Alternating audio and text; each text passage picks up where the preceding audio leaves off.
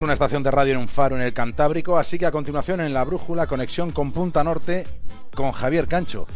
Y en el capítulo de hoy, Mengele, doctor Joseph Mengele.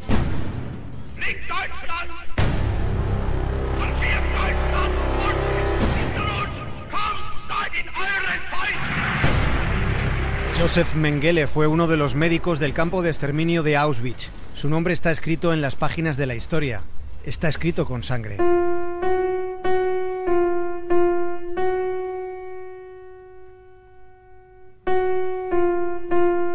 Mengele experimentó con niños. Fue un investigador despiadado y obsesionado con hurgar en los misterios de la genética.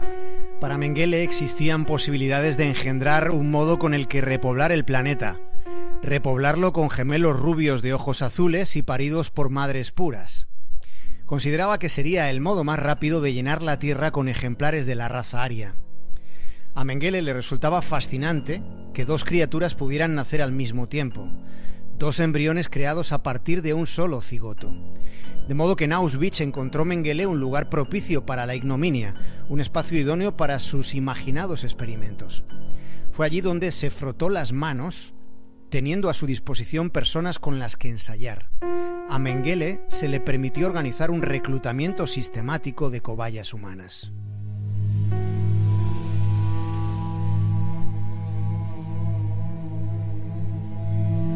En Auschwitz los gemelos eran tatuados con un número especial. Se les alojaba en una barraca solo para ellos.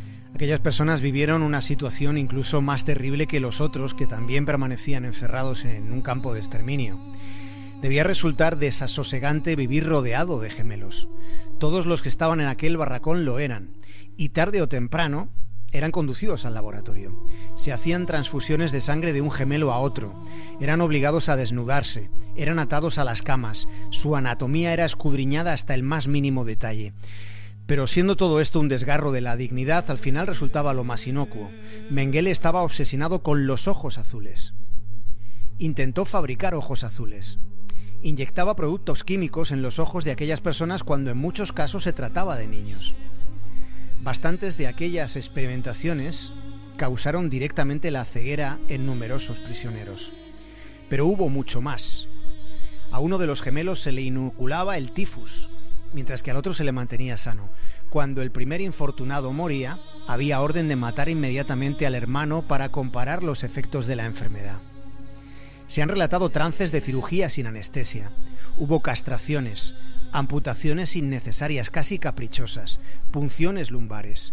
Incluso dio la orden de coser dos niños espalda con espalda formando una especie de gemelos siameses. Las heridas se infectaron y gangrenaron. Aquello fue peor que el concepto que cualquiera pueda tener del mismísimo infierno.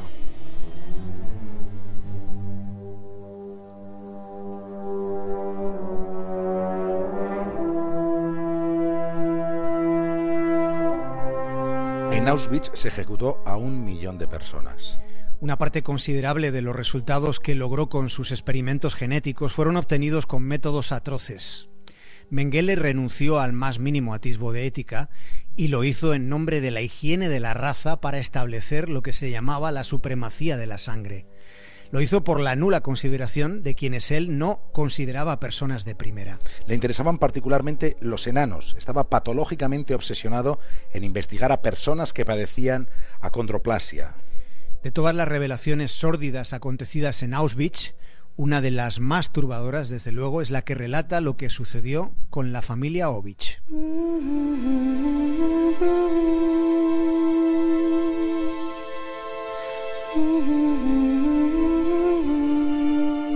Los Ovich eran una familia de siete enanos. Los siete llegaron al campo de concentración de Auschwitz. A Mengele se le iluminó el rostro cuando aquel oficial le comunicó la curiosa noticia. Inmediatamente dio orden de disponer todo lo necesario. Se creó un lugar especial para ellos, para los siete, separados del resto de víctimas del exterminio. De hecho, los Sovich dispusieron de mejores condiciones, incluso de una óptima alimentación. Aunque al poco de estar allí, de haber sido casi engordados, Enseguida comenzaron los experimentos. Les hicieron extracciones de médula espinal, les sacaron dientes para estudiar su material genético, para tratar de hacer alguna averiguación sobre enfermedades hereditarias. Les sacaban sangre hasta que se desmayaban y una vez despertaban continuaban sacándoles sangre. Fueron sometidos constantemente a rayos X. Aquella familia sufrió más torturas psicológicas que físicas. Y cuando Auschwitz fue liberado, los siete miembros de la familia Ovich seguían con vida. Se salvaron porque eran enanos.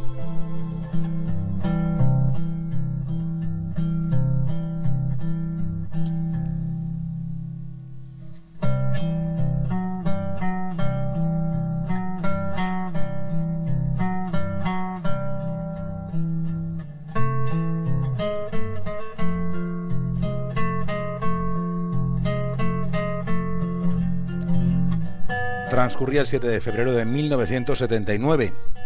El cabo Expedito Rías Román llegó casi al atardecer a aquella playa. Era la playa de Ensenada, en la ciudad de Bertioga, en el estado de Sao Paulo. El cabo Díaz Román tenía entonces 30 años. Trabajaba en la policía militar y le dieron la orden de acudir porque habían dado un aviso, el aviso de que había un cadáver en la playa. Aquella era casi la hora del crepúsculo. Cuando llegó observó que había un remolino de personas en el lugar del arenal que le habían indicado. Cuando alcanzó el tumulto, se encontró a un hombre tumbado que tenía cara de muerto.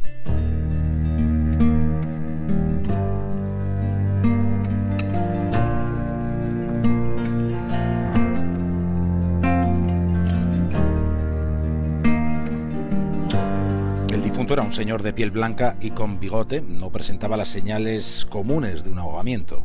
Su boca no expelía agua. Alguien le acercó la ropa y la documentación de aquel tipo sin vida. Y en la documentación figuraba el nombre de Wolfgang Gerhard. Tenía 54 años, era viudo y ponía en esa documentación que trabajaba como técnico mecánico. Años después se descubriría que aquella era una identidad falsa. Quien en verdad murió en aquella playa aquel 7 de febrero de 1979 era Mengele, el doctor Joseph Mengele. Have a good day. Wolfgang Gerhard había vivido sin ser identificado, siendo como fue uno de los criminales más buscados desde el final de la Segunda Guerra Mundial. Era en realidad el capitán de las SS Joseph Mengele, que había escapado vivo de Auschwitz, siendo como fue quien establecía el protocolo de los que iban directamente a la cámara de gas o los que pasaban por su infausto laboratorio. Mengele murió en una playa en Brasil mientras se daba un baño. Mientras anochecía se le paró el corazón un corazón tan frío como el mismísimo aliento de la muerte. No siempre se hace justicia, no siempre es reparador el paso del tiempo. Suele confiarse en la justicia, pero a veces no llega.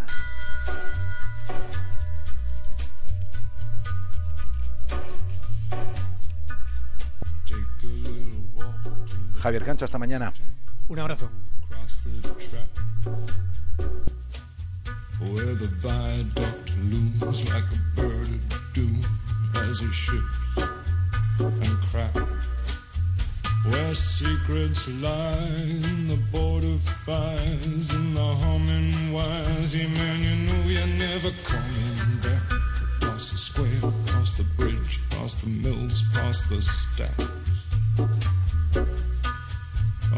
Gathering storm comes a tall, handsome man in a dusty black coat with a red right hand.